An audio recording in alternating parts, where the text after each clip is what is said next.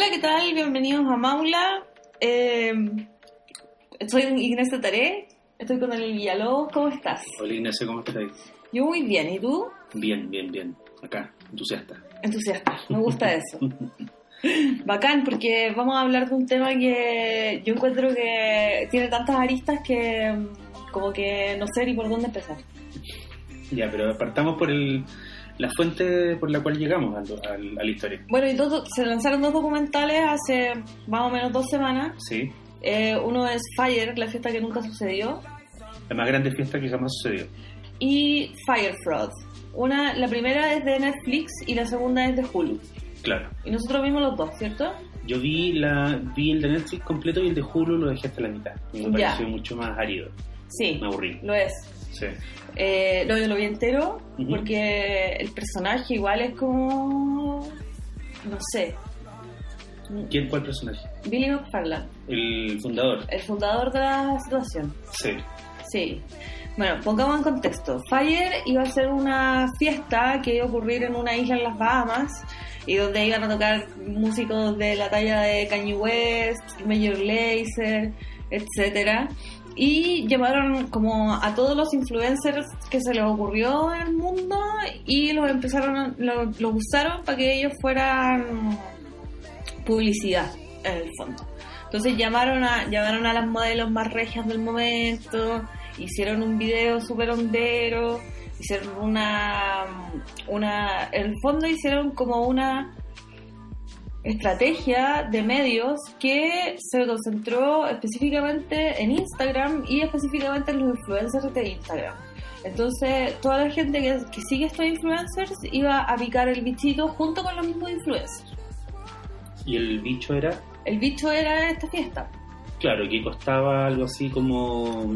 Tenía distintos precios, pero no era barata. Claro, no era para nada barata, era su- supuestamente súper exclusiva, iba a durar dos fines de semana. y había algunos, algunas opciones donde tenías una suite y tenía, tenías la, la posibilidad de comer comida preparada por chefs famosos. Claro, y comer como de la cultura local, aprender sobre la cultura local y, y obviamente copete toda la, todo el festival, barra abierta para todos.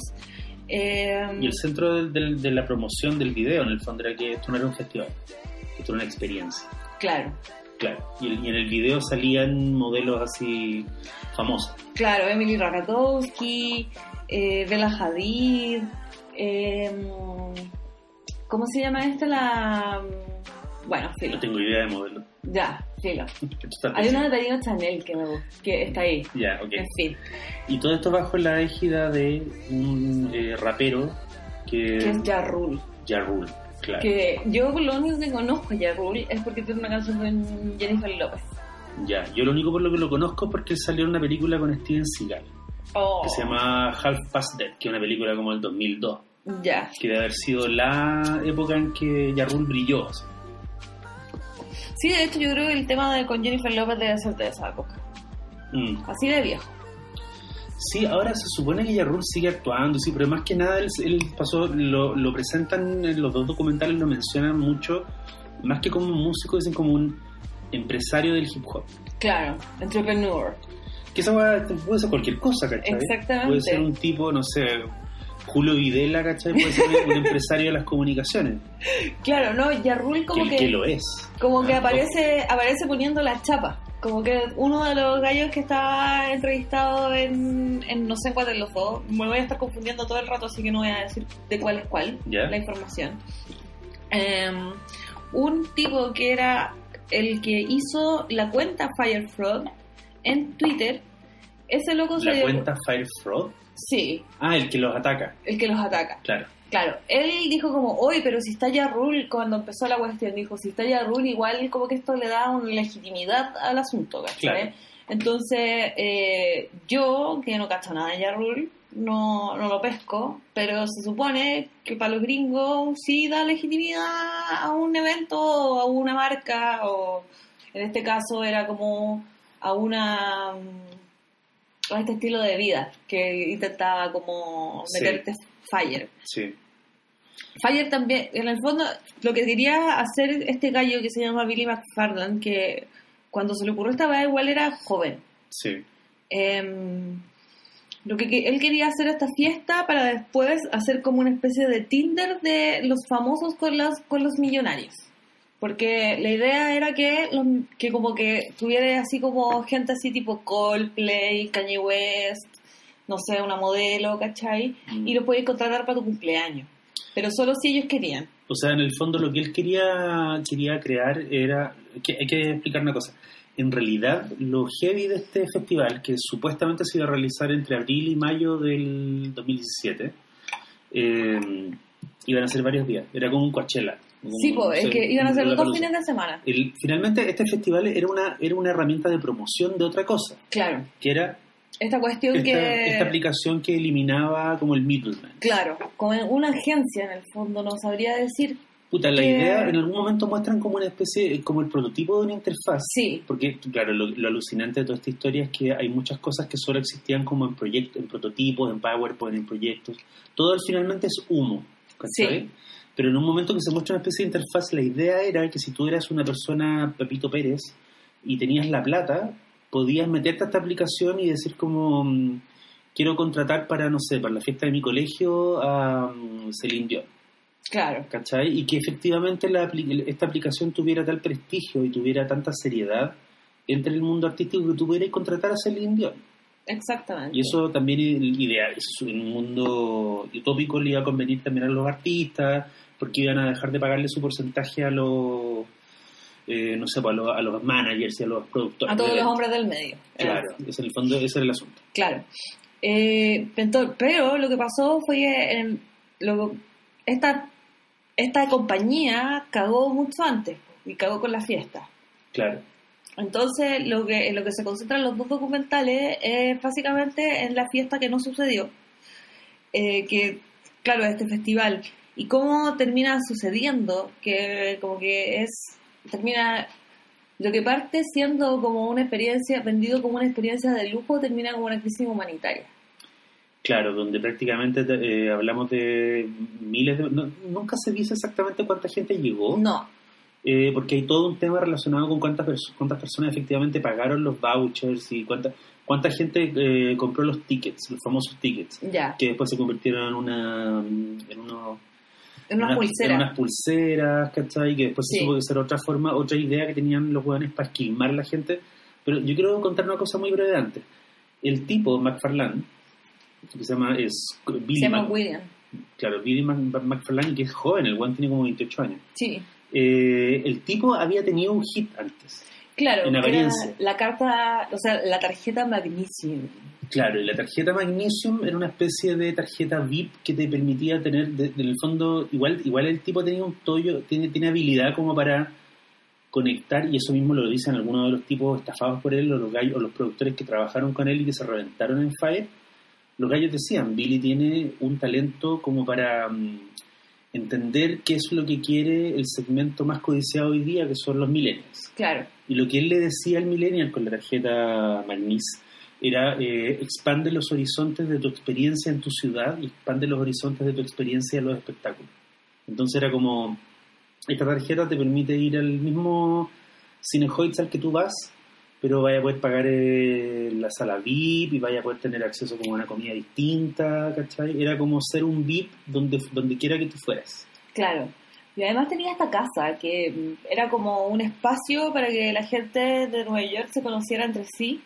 Entonces se hacían carretes, pero también se hacían reuniones. Claro. eh, que también terminó siendo un fraude porque el dueño de- del departamento, en el fondo, que era una weá gigante, a toda raja, Claro. eh, los demandó. Lo demandó. Esa fue una de las primeras, de- eh, eso fue como uno de los primeros puntos negros del- en la carrera de Billy McFarlane. Claro. Ah, y ahí viene la idea de hacer este festival eh, que a mí me llama mucho la atención. ¿Sabéis qué? Ese video que usaron para vender la fiesta es como un comercial de, De todo lo que un hipster quiere. De una, claro, de una playa. ¿De un hipster o de un zorrón? Tengo, tengo una duda ahí. Yo la creo- encontré zorrona. Yo encontré que había nada, que no había nada, porque en un momento se hablan como, en uno de los documentales se dice como, y la idea era que fuera hipster o no hipster, y aparece una cuña de un cabro, de uno de los cabros que mientras toda esta cagada estaba quedando en las bamas, los había un grupo de computines que seguía trabajando en la aplicación. Claro. Y uno de ellos dice como, eh, yo, yo tengo amigos hipster y yo alguna vez he andado como en círculos hipster y no hay nada menos hipster que ir a un recital en las Bahamas, ¿cachai? Era como, es como hay una hay una cosa como, como lo- él, él lo aludía al asunto a la distancia como una hueá incluso medio rasca, Sí. ¿cachai? Yo por eso le encuentro zorrona, porque eh, ahí viene lo, lo cuático, que esto como que en el fondo lo que vendía era aspira- eh, aspiraciones. Claro. Como todo lo que está ahí es eh, la meca de lo aspiracional. Las modelos, Las- como las modelos, Los las yates. playas cristalinas, los yates, tu, eh, el avión privado que te lleva al lugar y el chalet en el que te vaya a quedar. sí, Y, y, y si pagáis un poco menos, igual te vaya a quedar como en un en una eh, como en uno domo geodésico eh, Claro. ecológico. que por dentro tenían como sillones. ¿Cachaste ese dibujo, Sí, no? sí. Sí, eran como sillones, Y alfombra. después el one que había hecho ese diseño digital que era para engrupir a la gente decía, a mí nunca me pagó esa weón. sí. Eh, yo, puta, ¿qué, qué te, qué te pareció la historia? ¿Qué te pareció el, el, yo el de Netflix lo tengo, lo, lo manejo. El, el de Julio en realidad lo que me pareció es que lo encontré muy judicial. Claro, Me sí. pareció como que era más bien un, un estudio de caso. Sí, Y el de Netflix tiene como el queso, que son las imágenes de la gente grabándose o siendo grabadas cuando, cuando llegan a las Bahamas. claro, y también tiene un material que es súper importante, que es como, claro, este weón era tan megalo, Megalomaníaco. megalomaníaco, que puta, el weón hizo que se grabara todo el proceso. Sí, todo el proceso de la, de la creación de la fiesta hasta incluso en la caída de la fiesta Sí. está grabado. Y todo eso está en el documental de Netflix. ese aspecto es muy terrible porque uno se acuerda de todas estas películas de terror de mierda que es como futaje encontrado. Eh, esta es una cámara de un grupo de chicos que fueron a un bosque. Y es como, esta es la película de terror que al final, en la que al final desembocaron todas esas películas de metraje encontrado, ¿cachai? Sí, Eh, actividad paranormal, incluso la bruja a la larga esta es la bruja de Blair definitiva. sí, la ¿Por qué? verdadera pesadilla. Claro, porque lo que pasa es que al menos la, la sensación que a ti te queda, y, y bueno, en todo esto hay líos judiciales y hay demandas y querellas y vamos a, hablar de eso después, pero lo que te queda, la sensación es que hay dos pesadillas. Una es la pesadilla de la gente incauta que pagó la plata y llegaron, y entre ellos los mismos influencers, que llegaron como esperando un tratamiento VIP dentro de lo VIP, lo que ya era muy ridículo. Sí, Eh, y se encuentran como con puta con estas carpas de con estos colchonetas con estas colchonetas mojadas como que había un baño cada 300 personas como que no habían duchas no habían guardias la playa de arena suave en realidad era un era un, peñón, era un peñón rocoso al que se Sí. le echaron camionadas de arena para que pareciera playa ¡Ay, qué ordinaria! eh, y guardias con metralleta y toda la weá era muy extraña y muy horrorosa. Y de hecho, lo primero que acuñó la prensa cuando se enteró de la weá fue: Lord- eh, el señor- esta weá es el señor de las moscas Claro. hipster. Sí, Ese es una historia de horror. Pero para mí, la otra historia de horror, y que es de verdad la weá donde vi se me empezó a retorcer el estómago, es la de los weones que trataron de que funcionara el festival. es terrible, La, el equipo de producción. es terrible. Porque y, y que ahí empieza a, la agua se empieza a cruzar con experiencias personales que los dos hemos tenido en distintas pegas. Claro, Y es eh, cuando te lidera alguien que no entiende que la agua no se puede hacer. Sí, ¿Cachai? Cuando te lidera, porque yo encuentro que hay muchos líderes laborales que son mesiánicos, pero de alguna forma tienen como la capacidad de ser... O sea, si eres mesiánico, hay un dicho súper antiguo en el jazz que dice, if you can do it, you're not showing. Claro. Como, o sea, si, si lo podías hacer, no te estáis bacaneando. claro. Eh, pero cuando la persona solo se bacanea y la weá no funciona, los que vienen debajo, los hueones que se quedaron toda la noche trabajando, que se quedaron desde los hueones que martillan esos escenarios de mierda que Sí. están al final, hasta los locos que están llevando las redes sociales, eh, tú decís como, bueno, esta weá es la última pesadilla del capitalismo. Y no entendí por qué eh, se quedan hasta el último día.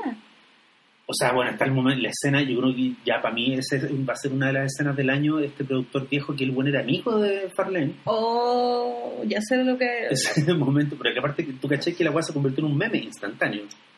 Que es el tipo que le dicen como, sé que tenemos un problema con el agua. Sí. Y no sé, tenemos unos camiones cisternas con no sé cuántos litros de agua que están atorados en la aduana. Y bueno, tú eres el único como gay del- de los gerentes de la producción. Anda y hazle sexo oral al, al weón de, lo- de la aduana. Y como lo cuenta, Oh. es terrible. Porque dice, bueno, yo como que me dispuse a hacerlo. Punto uno, se dispuso a hacerlo. Sí, hace- Después se arregló. sí. Se arregló entero. Le eché- Y se echó enjuague bucal. Ese, ese detalle, el detalle del enjuague bucal es brígido. Qué horror, weón. Sí, me eché enjuague bucal y fui para allá. Dispuesto a chupar el pico. Dispuesto a chuparle el pico a los guanes de aduanas. Sí, no, y, final, y es terrible porque el tipo dice, y al final el weón era súper dulce y me dijo, bueno, entiendo que por lo que ustedes están pasando, que les resulte, llévate los camiones con agua, pero cuando llegue la hora de pagar, que yo sea de los primeros, y al final no le pagaron a nadie. Claro. Esa weá es, weá, es ultra heavy. Encuentro heavy, es que como que eh, es como un festival, es como todo lo que pasa cuando tenéis la idea, pero eres tonto. No estoy, no estoy segura. No, yo creo que, bueno, esto es una, una opinión ultra subjetiva, es cuando tú tienes un talento para conseguir recursos y crees que ese talento se extiende a otras áreas donde, donde ya tienen que ver con qué haces con los recursos. Sí, Entonces, por ejemplo, hay gente que tiene talento para que le den plata, esa hueá es un talento y es súper apreciable, o sea, los productores son eso y, y bueno, y, y me saco el sombrero ante alguien que obtenga recursos para un proyecto. Pero otra cosa es que tú una vez que tienes los recursos en la mano digas como ya, sé que voy a hacer un edificio y no eres arquitecto. claro. O voy a hacer una película y, bueno, jamás estudiaste nada relacionado con audiovisual. No, no, no- y tampoco confías, porque hay un tema también nefasto en toda la estructura de cómo se cae el festival y que tiene que ver con que estos buenos contratan a gente que había trabajado en eventos, que había trabajado en festivales y todo y cada vez que esta gente dice esta bueno se hace así o esto no va a tomar tan poco tiempo o esto va a costar más de lo que ustedes creen, los buenos dicen como la vamos a hacer igual.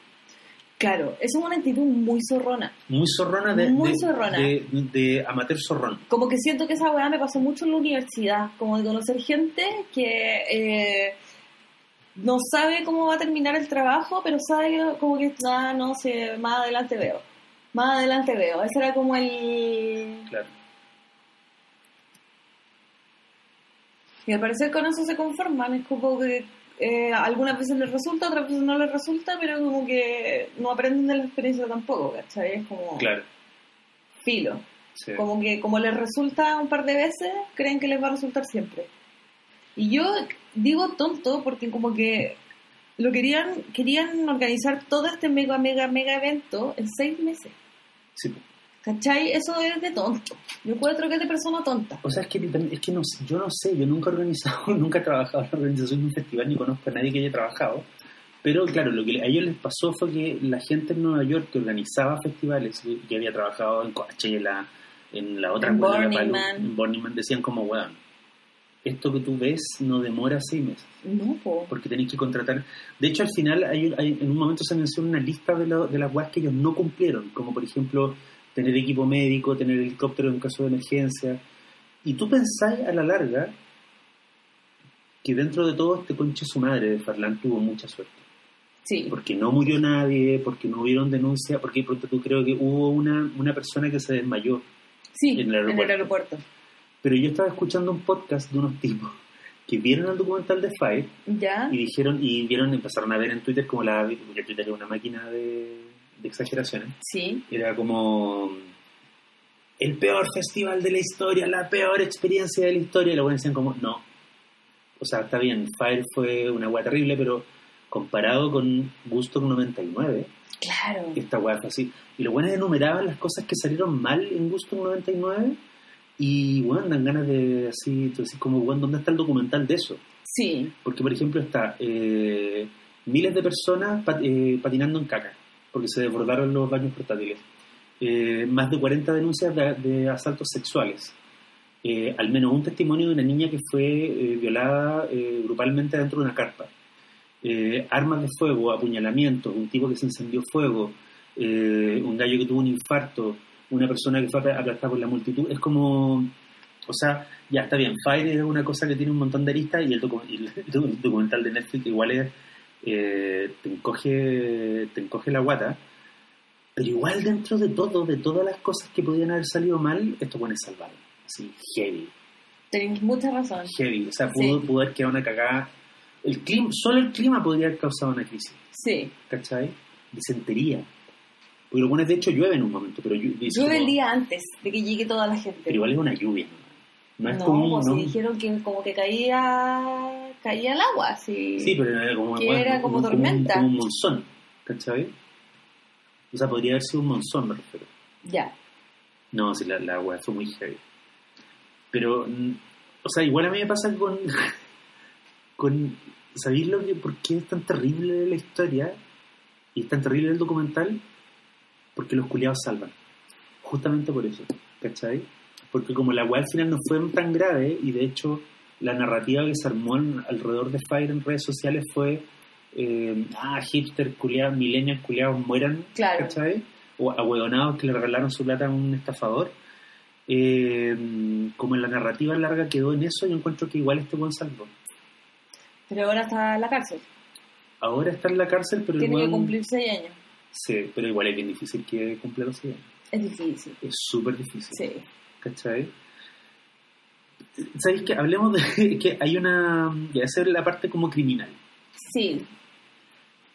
Te voy a contar una historia, súper corta. Pero es que de- yo te, te voy a decir como... ¿Por qué me acordé de esta historia viendo un documental?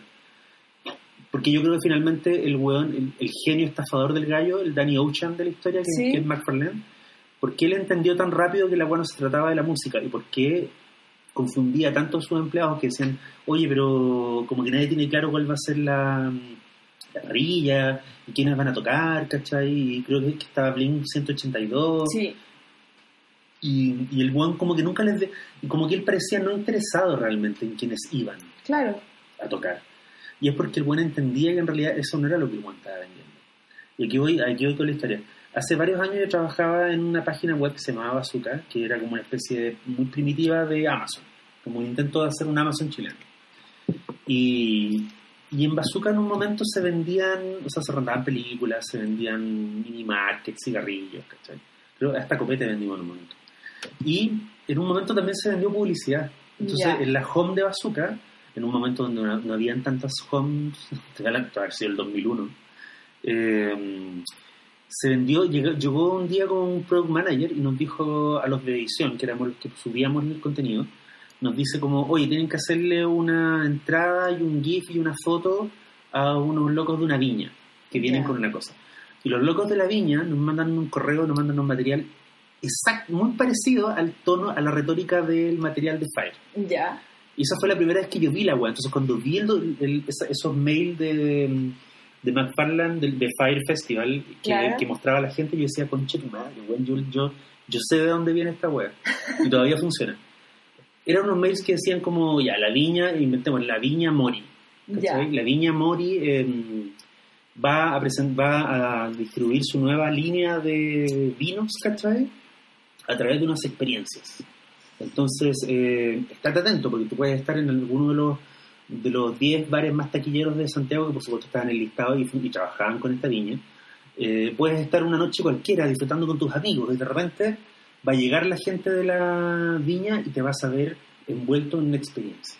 Ya. Y tú decías, eh, ya, pero ¿qué? Entonces decíamos como, tratamos de inventar, averiguamos algo, vimos unas fotos y dedujimos que a la larga eran un grupo de estudiantes de teatro, todos muy, muy rubiecitos, que andaban con unos buzos. Y lo bueno lo que hacían era que se ponían en el medio de la weá, paraban la música y hacían como unas dinámicas, como de Boy Scout.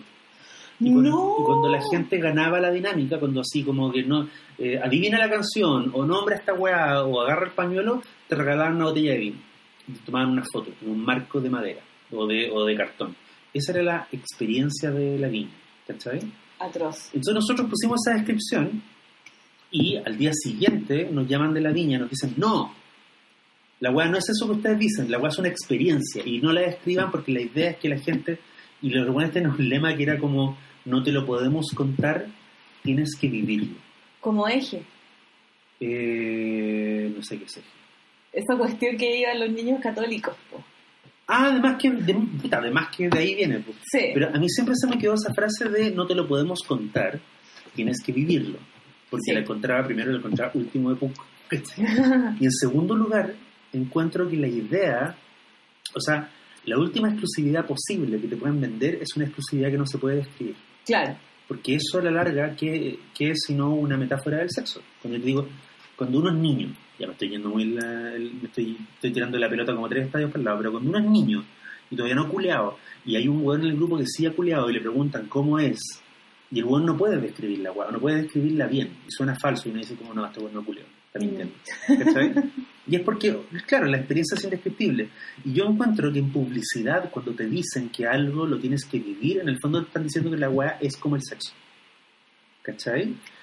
Y el aviso de Fire, a, lo que voy vol- volviendo al documental, el aviso de Fire, donde están, donde están estas modelos, en los yates, con los chanchos, a la orilla del mar, en cámara lenta, con estas luces increíbles, te promete eso. Es, un, es, es como, Fire no es un festival. Van a, to- van a tocar unos hueones, pero en realidad Fire es una experiencia.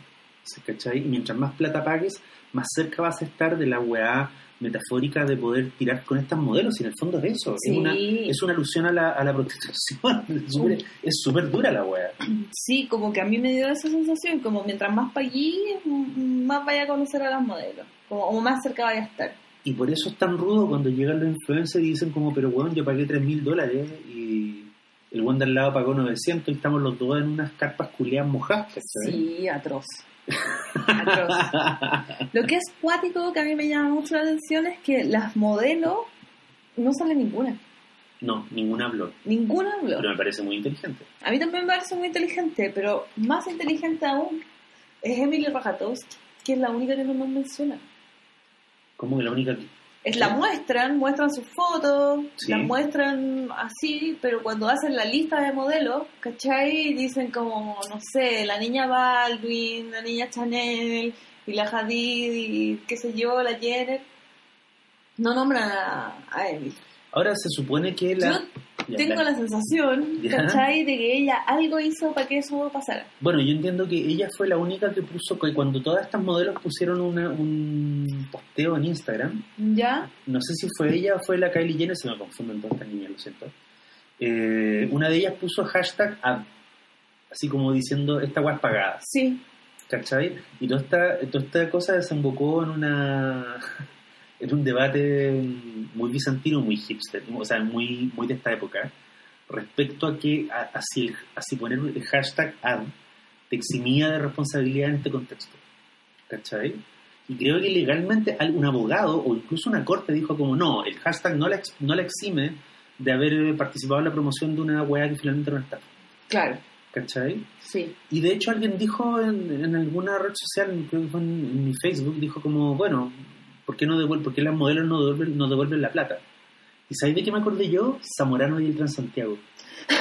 ¿Te acordáis que un Chadwick, no sé si fue el actual ministro, dijo en una cuña que debido al desastre del Transantiago, Zamorano, que era el rostro, tenía que devolver la plata?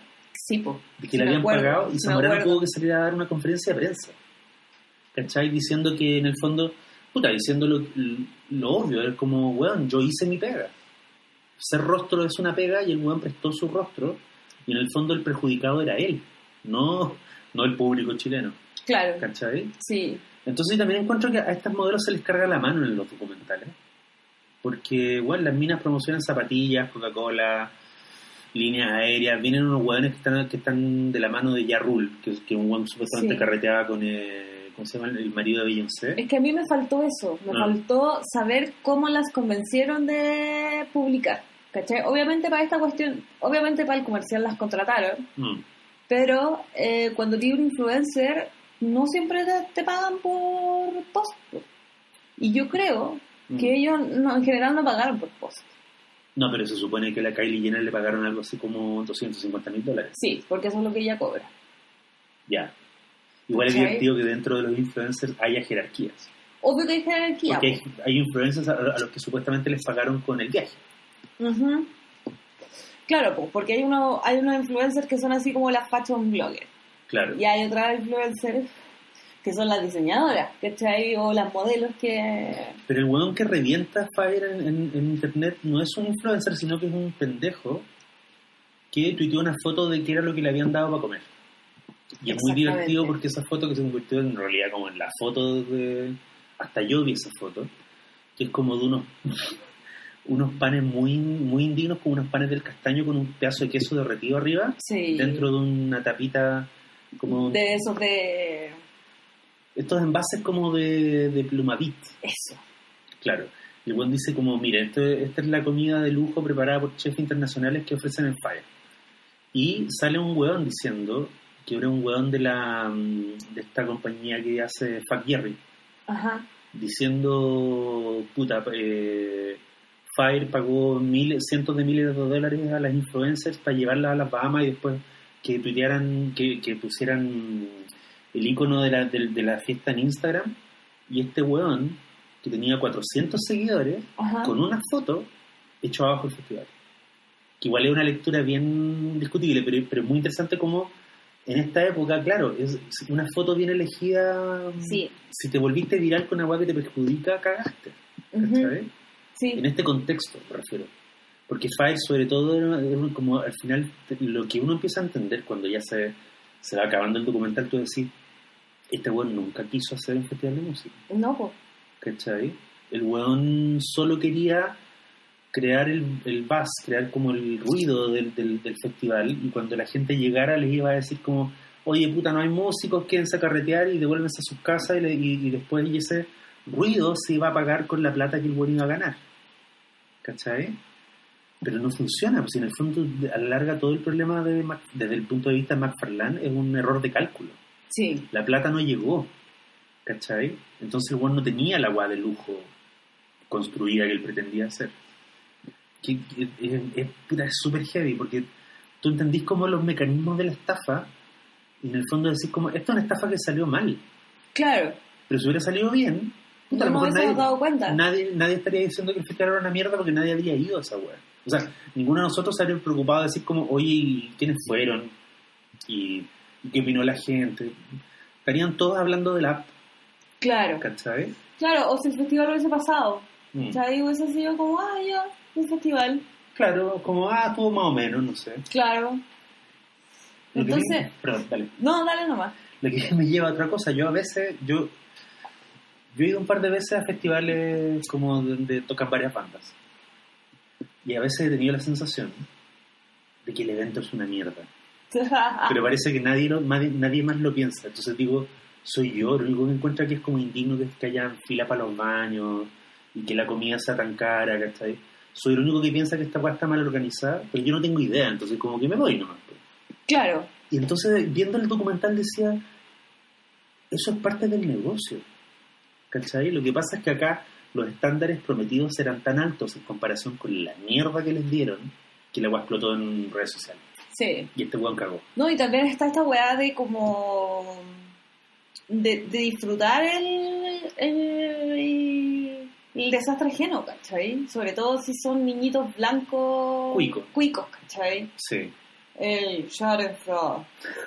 Sí, igual es importante marcar que mucha gente decía como, ah, millennial culiado, y, y, y, y no, no es como que, no es una weá generacional, yo no creo que la generación de los que se llaman, así llamados millennials, sean todos weones que paguen a ciegas dos mil dólares para ir una- a, una, a una isla a ver una banda. Claro. Es un grupo de weones privilegiados, que son justamente los weones que se dejan llevar por los influencers, Exactamente. ¿cachai?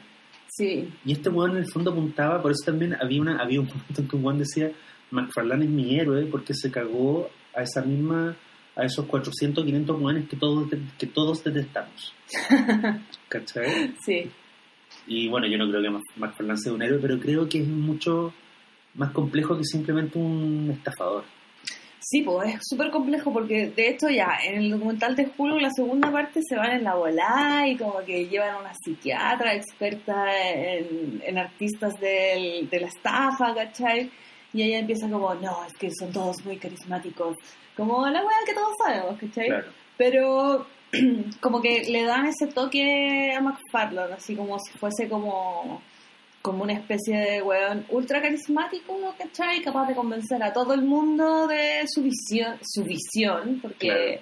nunca es una meta, nunca es como un proyecto, siempre es la visión. Claro, ¿Has cachado esa parte? sí.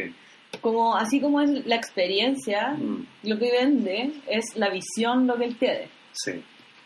Y también estaba este gallo, Grant, no sé cuánto, que el McFarlane lo contrata como suche Sí. y se vuelve el weón más loco del mundo. Sí. Porque Grant se vuelve, el, el- bueno, los empleados de Fire como que hablan de él de la peor manera, Lo detesto. como que lo detestan. Sí. Sí. ¿Sabéis qué? Sentí mucho en esta en este documental, que era un documental como eh, cuyo, cuyo combustible era la cocaína. ¿Cachai? Como la, el Yo sentí que McFarland, yo de repente lo miraba y decía, no, este está jalado. Este está jalado. Y con respecto a Grant, todo lo que se decía era de weón jalado, porque era un weón que mandaba correos todos los días diciendo que era urgente. Ah, el, el- Era- el- el jefe de marketing. ¿Sí? Era un buen de chuchito. Sí.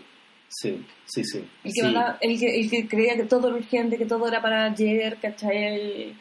A mí ese weón me daba la sensación de que estaba jalado las 24 horas. ¿Sabéis qué? Puta, es que aquí de nuevo entra la dura experiencia personal, pero yo he trabajado con buenos así y discrepo porque eh, no necesitan jale para ser así. Ajá, Hay muchos buenos así. claro. O sea, yo no te niego que haya mucho jale en este en el mundo que te muestra Fire. De más que debe haber, yo no lo conozco. Pero lo que sí sé es que tú te podías encontrar en el mundo laboral y sobre todo en el mundo relacionado como con eventos y agencias. Te podías encontrar con personas que tú primero decís, oh, este, este weón viene, viene jalado. Y después lo empezás a llevar todos los días y decís, ah, no, el weón es así. Claro. ¿Cachai? Y lo peor es que a veces te das cuenta que ese tipo de personalidades son altamente funcionales para que ciertas cosas se hagan. Y son altamente funcionales para ser como los capataces de hueones que son los que están arriba, que son los buena onda, y que son los que realmente llegan y te, te dicen, hola Nacha, ¿cachai? Y chicos, hoy día van a ir temprano porque vamos a ir a una experiencia en el, en el cajón del Maipo y nos vamos a tirar todos en kayak. Pero ese hueón, en el fondo, le paga mucha plata a un Grant que está abajo de él Sí. para no tener que ser hijo de puta contigo. Claro, ¿Cachai? pero a mí me dio la sensación, sobre todo en McFarland, que había jalito involucrado. Mm, Sí, porque bueno, era flaco, después estaba como hinchado, eh, y lo veí, y, y hay veces que, para mí, como que yo podría ver ese documental de nuevo y pararme diciendo, aquí está duro. ¿Cachai? sé que puede ser el, puede ser prejuicio, pero de verdad lo tengo. sí. como que fue, fue una corazón, no solo una corazonada, ¿cachai? Como en base a lo que he visto y como gasto cómo funciona la gente, también esas personalidades, si bien pueden funcionar sin jales, son, perso- son el tipo de personalidades que terminan en jales. Claro, la es que también es súper duro porque tú cachai que la historia, me estaba metiendo como en la, la trivia de, de- de la cocaína. La cocaína alguna vez se recetó, o sea, se supone que Freud en, en algunos en las primeras etapas de su carrera, Jalaba como enfermo. no sé si él jalaba, pero, pero la cocaína formaba parte de algunos tratamientos. Era como que esta persona tome una vez al día una solución de cocaína. No, el mito es que jalaba. a lo mejor no peleamos así, ¿no? Pero el, asu- el asunto es que el momento en que la cocaína pasa de ser una, un- una sustancia que, se utiliza con fines terapéuticos a ser una sustancia que se utiliza con em, que, se, que, se, que se convierte como en el imperio de la droga y todo, pasa por una weá super heavy y esta weá la comentó, eh, oh, se me acaba de olvidar el nombre, pero es Chomsky.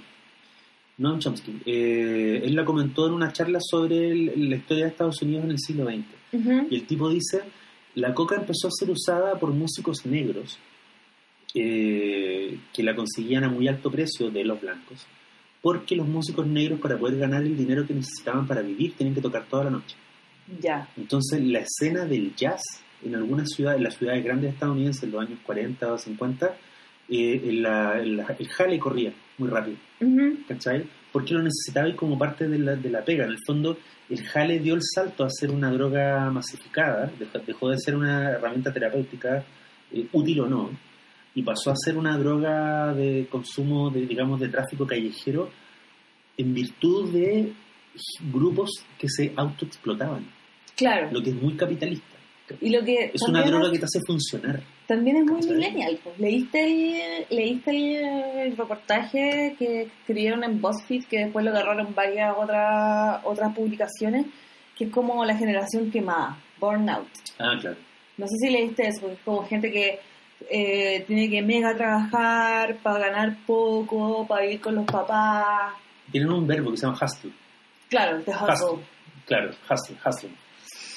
Eh, pero The Hustle es más como, no sé, yo siento que es, más como de negro, como lo que diría Beyoncé sobre su negocio, ¿cachai? Ahora es terrible porque esa generación quemada aparece en Fire y son los pendejos que están trabajando en la app, son los mandos medios que estaban, estaban tratando de hacer funcionar el evento, tratando de conseguir... eh, Claro, carpas. aquí quería llegar yo que la, la generación quemada está, lo que yo he visto, ¿cachai? Harto, es Sí. que está recurriendo mucho al jale para funcionar todo lo que el capitalismo le exige que funcione.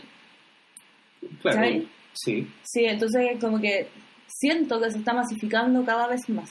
sí. Como que yo, no sé, hace 10 años no hubiese tenido idea con quién hablar para conseguir cocaína, pero ahora como que puedo hablar con 10 personas. ¿Cachai? Muy, como se volvió algo muy cotidiano de pronto. Como cuando... Sospechosamente cotidiano. sí. Sospechosamente cotidiano. y se sí, y, y además perdió como es- esta aura de que cuando yo era chico en las películas el jale era una weá que consumían como los narcos colombianos Claro. o hueones muy millonarios que estaban como rodeados de gente con metralletas Cuando yo era chica era como de los yuppies.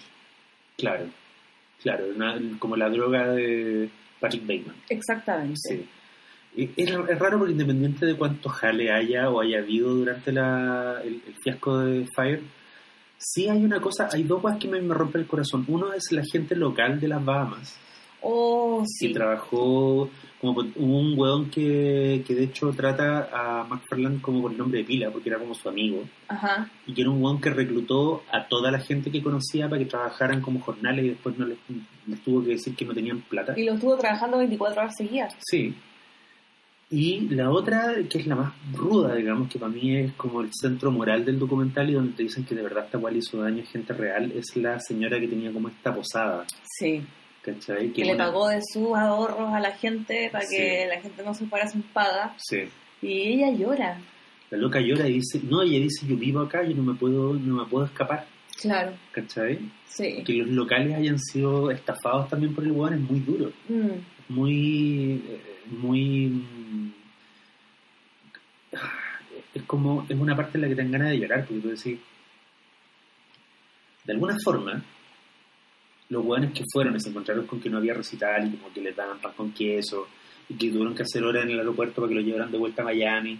Eh, claro, tú decís como puta, es una mala experiencia de cliente, Sí. en el- en- de la forma más fría. Qué y, y tenéis derecho como a una compensación económica y muchos de esos hueones de hecho armaron demandas contra la organización.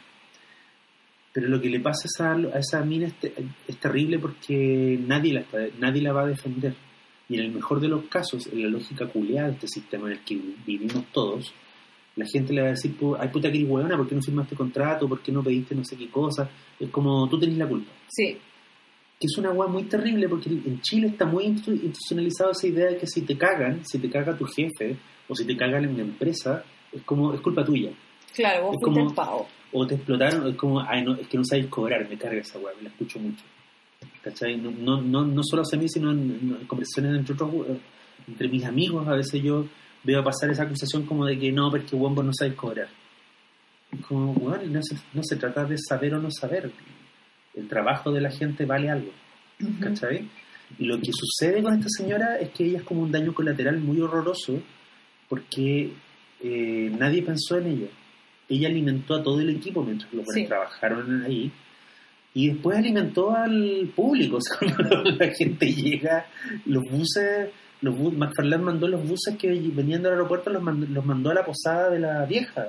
Claro. Y ella tiene que darle de comer a esta gente y de repente la gente le dice como, oye, el festival, ¿dónde está? Y, y cuál, es, cuál es la clave del wifi. Y la vieja no tenía idea de nada.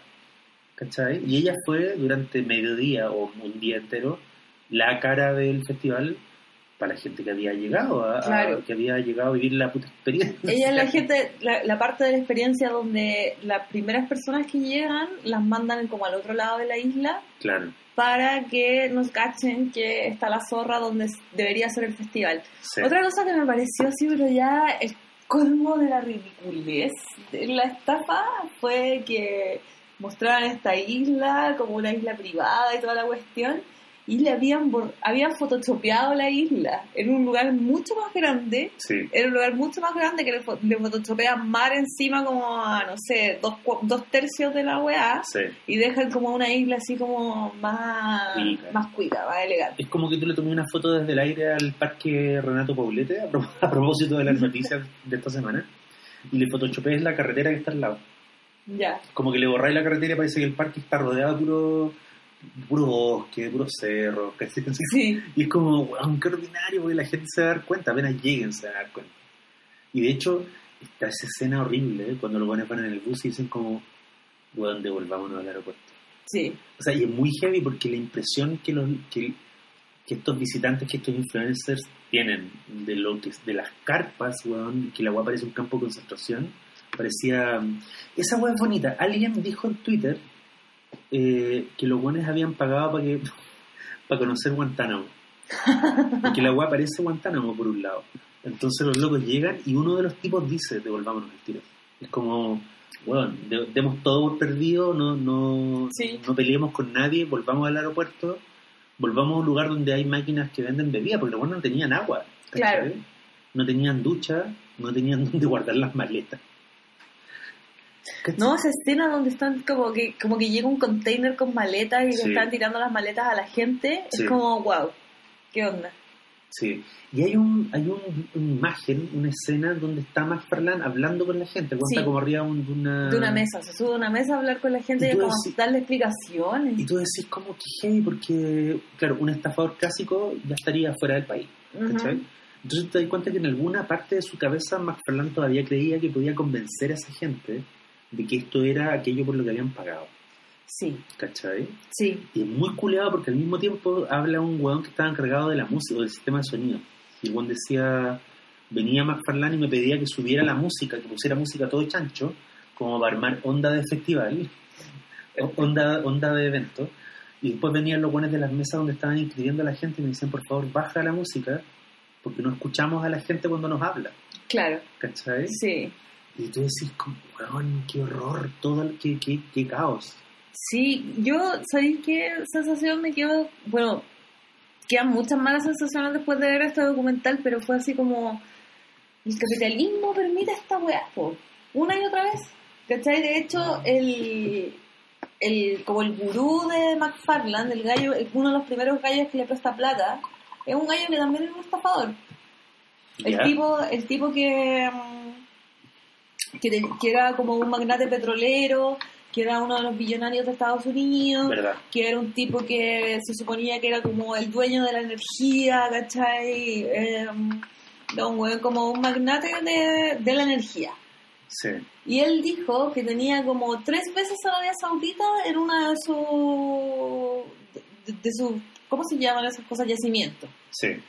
Y resultó ser una, menti- una gran mentira. Y el día antes de, de que lo acusen, en el fondo, el weón muere en un accidente muy trucho. Ya. Muere como en un en un auto que se en un auto que choca y se quema. ¿Cachai? Ya sabemos que eso no se puede, eso no se puede.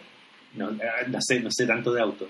Pero es que yo, yo lo he visto en Cazadores de Mitos una Ah, vez, ¿cachai? Que es muy difícil Que un auto, que un- que un auto explote. Ah, Tienen que, tienen que ocurrir como una serie de variables, así como que, no sé, pues, que estoy fumando, que se rompe la que se rompa la cuestión del, del de la gasolina, al mismo tiempo que hay una chispa, ¿cachai? No, no ocurre siempre. Ya.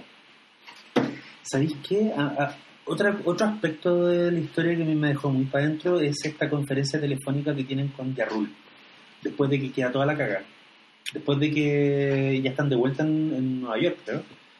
Y no, y llega el momento donde McFarlane habla con, con, el, con los guanes que estaban desarrollando el app, que en el fondo, en el fondo, en el fondo, era el negocio. Si la otra Sí. weá supuestamente era una promoción para el negocio. Y les dice como, puta, hemos tenido este revés, pero somos una familia. Y sale una mina asiática que está muy enojada y le Sí. dice, porque este bueno usaba esa retórica como emocional cuando no, cuando no nos habían dado ninguna información. Tú no le mentís a tu familia. Y ahí me, me dieron ganas de ir, de tomar un avión y abrazar a esa niña y decirle, mano, decirle- sí. no, y decirle como, señorita, si usted cree que el gerente de la .com que la contrató es su familia, se le vienen unos años difíciles. Sí. Es que también, claro, yo siento, yo es muy heavy porque tú, hay dos grupos engañados, en el- en- en- al menos en el documental que yo vi entero, que es de Netflix. Uno son los clientes, los, los cabros cuicos o no, hipster o no, influencers o no, que llegaron a la puta isla a ver una banda, Ujú. a vivir la experiencia. Ese es un grupo donde te pueden engañar. Pero el otro grupo que a mí que, que me rompió el corazón son los cabros que estaban trabajando en, en, en- en la app, los cabros que trabajaron, que trataron de que funcionara la puta weá del, del evento. Para mí, toda la gente que trabajó, como desde la señora del resort de las Bahamas, ¿cachai? Sí. Todos los locos de las Bahamas que estuvieron trabajando así 48 horas seguidas, con lluvia, con todo, hasta los tipos que estaban en la app, los tipos que estaban en redes sociales y que les daban unas weas imposibles de hacer, ¿cachai? Sí, A todos les daban tareas imposibles, claro. una y como- otra vez. No, y empiezan a aparecer que las redes sociales de Fire empiezan a aparecer buenos preguntando, y como, oye, he mandado 70 mails como porque no me ha llegado la acreditación, no me ha llegado la confirmación del vuelo, y los locos de La redes sociales... Te he sido, te he sido community manager. Sí, cachai que manager. es súper, a la larga tú dependís de las instrucciones del, del cliente. Sí, Entonces, cuando el cliente cuando el, el cliente no les daba ninguna y te muestran los correos de los guanes, como, oye, mucha gente está haciendo comentarios negativos, ¿qué hacemos? ¿Cuál es la política? ¿Qué hacemos con esto? y dijo Grant, dijo, borrenlos a todos. Bórrenlos a todos. Sí. Y ahí los buenos de Fuck Jerry cachan que, que, que esta buena iba a terminar bien.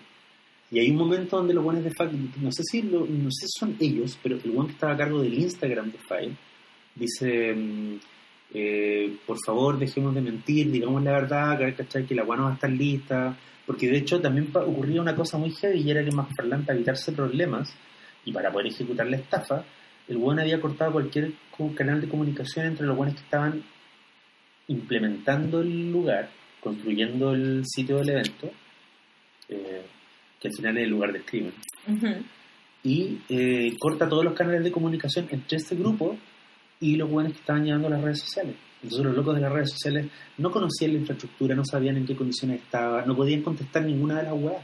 Exactamente. ¿cachai? Sí. Y cuando ellos alegan eso, Gran creo que es el tipo que les dice, bueno, entreguen las claves. ¿cachai? Tenemos una persona que se, hace- se va a hacer cargo de las redes sociales, que era un hueón de ahí, de, digamos, de Sí. Gran, y entrega las claves, ¿cachai? Que entre, o sea, en esta época, decirle a un community manager entrega las claves es como, ahí fuera, cagó. Sí. Ese es como el equivalente digital a que venga el guardia y tú salgáis con tu cajita de cartón y con tu Oh, macetero. sí. Es eso, ¿cachai? Es Entrega eso. las claves. Sí. ¿Qué? Porque yo sigo hablando del capital- capitalismo porque eh, te falta la tercera víctima, que son la gente que invirtió plata en el web. ¿Cachai? Una mina La- rubia. Una mina rubia que era como esposa de uno de los hedge funds más grandes de Estados Unidos. Sí. Ella, por ejemplo, invirtió millones de dólares en la weá. Otra gente también, que no se sabe quiénes son. Sí. Eh, y, y claro, a mí me da cero pena que esa gente pierda plata, ¿cachai? Pero sí son unas víctimas de la weá también. O sea, es que mm, Carola Jane se llamaba la la, la mina que Sí, la mina que invirtió... y que en un momento, claro, uno de los locos del equipo dice, ella entró a la sala, tuvo una reunión como de 15 minutos con el weón y hizo todas las preguntas que quería hacer y salió blanca, pálida, así. salió como arrastrando las patas, como weón cagamos. Terrible. Y hay un momento en que el weón McFarlane como que volaba a Nueva York y volvía como con un maletín de plata, esa weá es como de narco, ¿cachai? Sí, po. Y pagaba Sí. los sueldos y ya tenemos para 15 días más. Claro, y es que para mí eso es como la especulación en su la, la especulación en su máximo su Sí. expresión, ¿cachai? Porque están está, está esta gente poniéndole plata a una weá que no ha pasado Sí. y que no saben si va a pasar, pero le ponen la plata porque creen en el que está vendiendo la weá. Entonces es siniestro. Sí. Es siniestro porque eso mismo pasa a nivel de acciones, a nivel de gente vendiendo otra clase de weá, gente vendiendo apps hoy en día. La Sí. mina de Teranos, por ejemplo. ¿De ¿Cachai esa historia? No. Puta, es una mina que se llama Elizabeth Holmes. ¿Ya? Elizabeth Holmes. Ella eh, se, se pegó toda la volada así, CEO, que había inventado una máquina que con una gota de sangre ya sabían así todos tus problemas genéticos de por vida. Ah, Perfecto, sí, la cacho, sí, sí, sí, sí. Y ella juntó millones de millones de millones de dólares Sí. y pidió plata a gente tipo Rockefeller que le dio plata. Claro. Eh, Lo que pasa es que el invento funcionaba era una cosa revolucionaria. Claro, pero eh, cuando ella le hacían preguntas, ella no respondía nada. Claro. Y a mí me interesa esa figura, también quiero ver un documental de ella. Creo que van a hacer una película de ella. Pero podemos hablar de ella igual, podemos leer, lo- leer, leer los artículos. Sí, sí, sí, ¿Y qué yo los leí me llamó mucho la atención porque además es como esta gente que como que se pone a sí misma un aura de, de grandiosidad, Sí. ¿cachai? Es muy loco porque, por ejemplo, me acordé, vien- viendo el documental de Fire, no me acordé de esta mina, me acordé de otra chica, que es una chica que durante unos meses vivió en Nueva York y convenció a todo el mundo de que era una socialité millonaria ¿Ya? que quería invertir en arte o que quería invertir en medios. Y se alojó como en, un- como en el Plaza y se hizo amiga, no sé, fue a carretes con, con Lady Gaga y con otra gente. Y la loca gastó y gastó y gastó plata. Y de repente el hotel dice como, bueno, la mina siempre que, las pocas veces que nos ha pagado, nos ha pagado en efectivo. Eh, como que ella supone que le- nos, va, nos va a depositar plata desde un banco que nunca nos ha contestado. Eh, el banco que supuestamente le había dado un préstamo, después resultó que le había rechazado el préstamo. Total, que la mina al final se cacha que nunca fue socialité, que esa no era su nombre. Y la mina en el fondo lo que quería era vivir la fantasía de ser un influencer durante el tiempo que le durara la plata. La experiencia. La experi- de nuevo, ahí vamos a la experiencia. Y me acordé de eso porque a cierto nivel yo siento que Farlan ni siquiera es un estafador. Farlan es un pobre weón que quiere ser estafador. Y la prueba es que al weón lo atraparon al tiro, ¿cachai? Sí. El no tiene, no tiene ni 30 años está en la cárcel. ¿Cachai? Porque monta un weón como el lobo de Wall Street, el personaje, el Sí. Jor- Jordan Belfort. Ese weón funcionaba dentro de una. O sea, que ahí la es más heavy porque el sistema estaba hecho para estafar gente Ujú. que, que es el sistema bursátil gringo, ¿cachai? Y la venta de acciones, y él era uno más de los hueones. Lo que pasa es que él empezó, digamos, su apetito financiero creció tanto que se convirtió en un blanco para el FBI. Claro. Pero habían millones de buenos como él y siguen habiendo, ¿cachai? Y de hecho Jordan Belfort, después de la película, hizo una gira mundial y vino a Chile. Y dio una conferencia en Casa Pie. Así como, como estafar gente. Lo encuentro gracias. Sí, sí, como que. Entonces, ¿cachai ese, ese es un profesional de la estafa. Sí, ese es un weón que entendió. Pero este otro saco wea, igual a la larga es un pobre pelota que es un weón que quería vivir la experiencia de ser un Belfort, ¿cachai? Sí. Entonces, me, me, me parece que lo más terrible de la weá es que la sensación que te queda es que mucha gente creyó y mucha gente adulta perdió su plata o perdió buena parte de su tiempo eh, creyendo en la creyendo como en el como en el, por el- o sea, en los sueños o en la, en la visión de un cabro chico Sí. un niño. El weón es un niño y hay un montón de veces en que tú decís, este weón no sé, ¿por- ¿por qué el weón estaba tan interesado en carretear con Yarrul, en andar tomando chela arriba de unas tablas de surf? Es como, de, yo, me- de hecho yo encuentro que el villano del documental del, de Netflix, por lo menos, es Yarrul, Sí. porque ese weón era viejo y ese weón cachaba la weá. Y Yarrul cuando tiene esta, conver- esta conferencia telefónica con los weones de Fire después del, del cagazo en las Bahamas y el weón dice, eh, no, esto no fue una estafa, no le mentimos a la gente. Esto tal vez fue publicidad engañosa. Y Juan dice, pero lo que tenemos que hacer no es como quedarnos en lo negativo, sino que tenemos que levantarnos, mirar para adelante. Y se empieza a mandar una arenga, como, weón, no al lugar, los locos están rodeados de potenciales demandas. Por suerte, por gracias de Dios no murió nadie, ¿cachai? ni se enfermó Mm. nadie de ninguna agua grave. Y el está hablando de que no, tenemos que concentrarnos en lo positivo y la próxima versión, no, y dice, dice Sí. La próxima 2018. versión va a ser mejor y es como versión de qué si no hicieron no pasó nada Sí. no esa, esa weá es increíble Pero entre todas las sensaciones que me quedaron de McFarland, era como. Una fue como pobre niño que quiere carretear. sí ¿Cachai? pobre Como- niño blanco que querés carretear con Jarrul Sí, Sí. que pena tu vida, como hoy quiero conocer a, Ken- a Kendall Jenner, no sé, porque también su, su, como que otra de las estafas que él hizo era eh, vender boletos para cosas como conciertos de Beyoncé, para Hamilton, sí Y de hecho la de Hamilton es cuática porque como que hasta horas antes del, de la obra que él había vendido no tenían las entradas. No. Y como que se endeuda máximamente para comprarlas al máximo precio, de, de entregárselas a la gente y de ahí en vez de terminar con la cuestión con la que estaba perdiendo plata, dice no voy a vender entradas para el Super Bowl. Claro. Y de hecho, esa lógica el buen la aplica en, el- en el descalabro de Fire, porque hay un momento cuando los buenos ya están como en la pitilla, la pitilla, la pitilla, Sí. están a dos semanas del evento, los buenos inventan estas pulseras y, y- y les mandan un mail a la, a la gente que ya había comprado entradas y les dicen, eh, en Fire no va a... mm, Va a no- ser una cashless experience. Claro, va a ser un... No vas, a poder, no vas a poder pagar nada con plata ni con tarjetas, vas a, poder, vas a pagar las cosas con una pulsera. Sí. Entonces esa pulsera va a ser tu billetera y tenés que eh, depositarle plata y mientras más plata le deposites, más guas vaya a poder comprar. Y después los buenos te cuentan, los cabros que estaban detrás de la... diseñando la guay de las pulseras, te dicen, esta fue una guay que se le ocurrió a McFarland para que la gente le diera más plata para poder pagarle a los buenos Sí, que po. les estaba pidiendo préstamo. Exactamente. ¿cachai? Pero nu- esa guay- esas pulseras nunca iban a funcionar y no había nada que pudieran comp- ni siquiera habían eh, lectores para que la guay, la guay que te hace pic Sí. no estaban, no, no, los buenos no tenían los lectores, entonces las pulseras nunca iban a funcionar. Patético. Lo que encuentro heavy es que de más que algún hueón se compró la puta pulsera. No, pero, pero obvio que todos se compraron la pulsera. pues.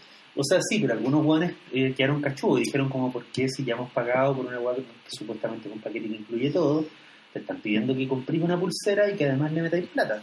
Te decía que le metierais por lo menos 300 dólares por día, Sí, al día. el día. Y era como, pero bueno, se supone que ya pagamos la comida y el alojamiento que más necesitamos en el lugar. ¿Cachai? Sí. Y me gusta mucho la cuña que dice un cabro hacia el final, que el one dice, Fire nunca existió. Y lo más cercano que estuvo de existir fue en ese video. En esos tres, en esos tres minutos del video promocional, el famoso, el video donde están las modelos, y los chanchos, y el yate y el avión. Y te dicen que vaya a carretera en la isla de Pablo Escobar. Sí. Y el one dice, en ese video existe Fire. En esos tres minutos, eso es lo más cercano que est- estuvo Fire de existir. Para mí Fire ocurrió en Instagram. Sí. Lo que es muy de esta época, Sí. ¿cachai? Y de hecho, así, puta, teniendo, teniendo una comparación súper a pito de escopeta y, como, como diría uno, una opinión de bar, es como cuando uno dice cancelemos a Cast. ¿Cachai? Es, es una acción política que solo existe en, en- en una red social. Claro. ¿cachai? Como ya, todos nos vamos a poner de acuerdo y vamos a bloquear a este weón que, que no que estamos en desacuerdo con sus opiniones. Y tú decís, de, de- de verdad, a esto estamos llegando, como Mm. este va a ser el... Entonces, no me parece raro que en ese clima, un weón, un pendejo, que, a- que tiene el ego inflado porque se supone que mucha gente cree que él entiende a esta generación, el weón diga, ¿sabéis qué? Voy a, hacer, voy a hacer que mucha gente pague por algo que solo va a existir en Instagram. Sí. Me parece, me parece hasta razonable, Sí, yo lo entiendo también. ¿cachai? Pero no lo hizo. No, pues la weá explotó porque, por una weá tan simple como que el weón necesitaba que al menos 500 personas llegaran a la isla y lo pasaran a la raja. Y weón no fue capaz de hacer eso. No. A pesar de que en algún momento recaudó, se supone que llegaron a recaudar 18 millones de dólares. Sí. entre préstamos y sueldos y, y por acá, como que la hipoteca no sé qué casa, como que los buenos llegaron a tener en- en- en- así en, escalas, juntaron 18 millones de dólares y necesitaban como para hacer un festival decente 30, creo. Ya. Pero con 18 millones de dólares igual podí, Te armaya algo. igual podí llevar a los jóvenes como a una carpa bacán. De hecho, Netflix decía que, por ejemplo, las bandas como Blink 182 le ofrecieron el doble de lo que le pagaban normalmente Sí. para cosas. Y es como, ¿por qué así eso? porque, so- porque no tienes experiencia, porque eres tonto, yo creo. Yo creo, por eso partí diciendo que era un tonto. Sí. Porque encuentro, claro, el- estamos hablando de todo esto y claro, es un mal estafador. Es un Eh, mal estafador porque cualquier otro weón hubiese dicho, ya esta weá se demora un año. Ya, claro, ¿sabéis quién sería un buen estafador? Manteniendo la distancia, no sé, que no sé si es exactamente un estafador, pero ponte tú un, un, un emprendedor, un, un vendedor de humo exitoso, Zuckerberg, Claro, ¿cachai? A esta altura del partido, Eh, si tú le preguntas a Zuckerberg qué es Facebook, el weón te va a decir que no es una red social, que es algo más. ¿Cachai?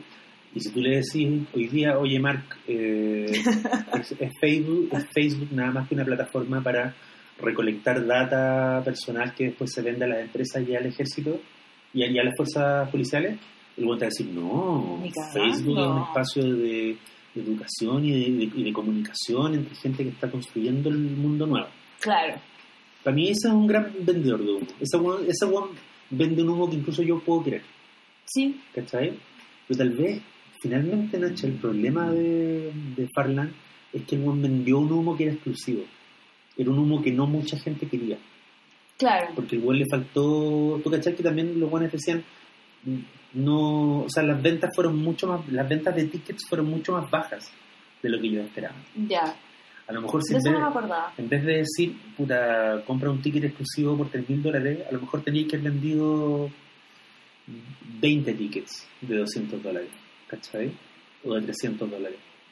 Y, y podéis tener, y a lo mejor más gente te habría comprado, no sé. Lo que pasa es que estafar a través de la exclusividad es una hueá muy, muy delicada, no, no siempre funciona. Claro. Sí. Estafar a gente que quiere algo exclusivo, eh, puta, es la hueá más delicada del mundo, ¿cachai? Y hay pocos buenos que pueden hacerlo. Sí. Y es mala la idea de la estafa también. Eh, ¿Sabéis que yo insisto que tal vez el- el- el- la idea original no era tan mala como que yo creo que la, el buen pensó que bastaba con saber recaudar plata, Claro. ¿cachai? Sí. Porque todo el mundo coincide en lo mismo, incluso los enemigos del one dicen, no sé cómo este one se consiguió un millón de dólares, dos millones de dólares, y el one llegaba todos los fines de semana con, un- con un maletín con plata. Sí. O sea, de alguna forma el weón era capaz de engatusar a gente que no debe haber sido tonta, que eran prestamistas o que eran banqueros o que eran em- emprendedores, y los weones le pasaban plata en efectivo. Porque el weón no llegaba con una cuenta bancaria, llegaba con, un paquete- llegaba con una bolsa con plata. El weón intentó comprar una isla.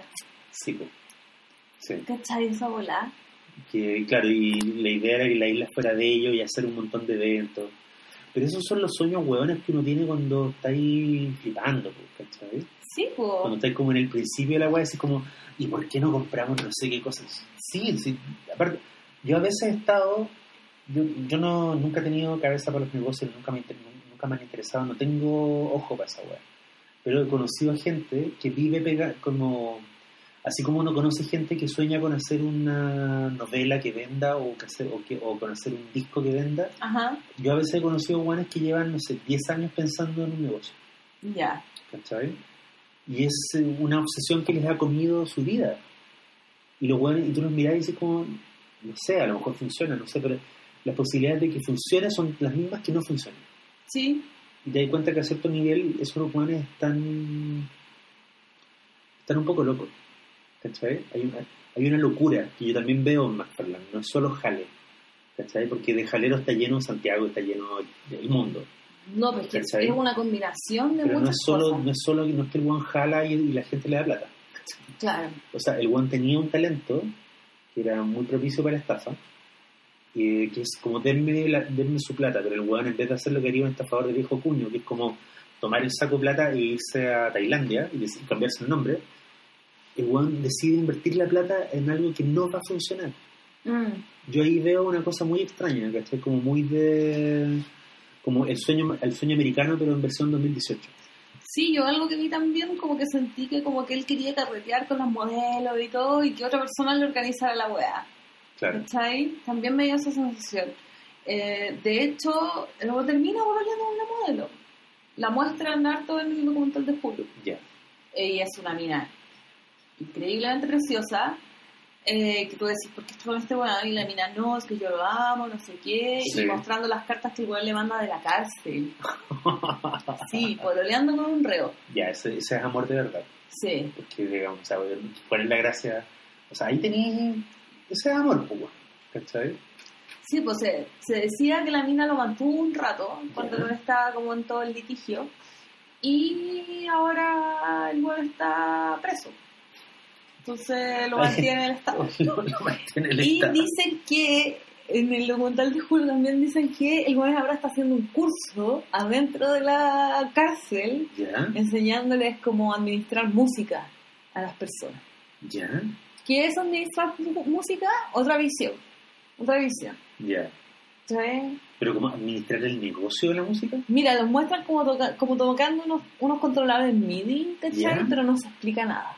No se explica nada al respecto. Puta, el buen maestro. Ya, compa. Ese va a ser el como Fire 2025.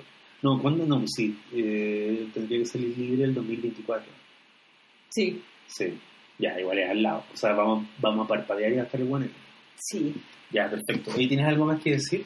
No, solo maldito Instagram, maldito capitalismo, maldito... recomiendo- no, pero igual yo re- recomiendo ampliamente el documental de Netflix. El de Hulu me latió, pero Sí.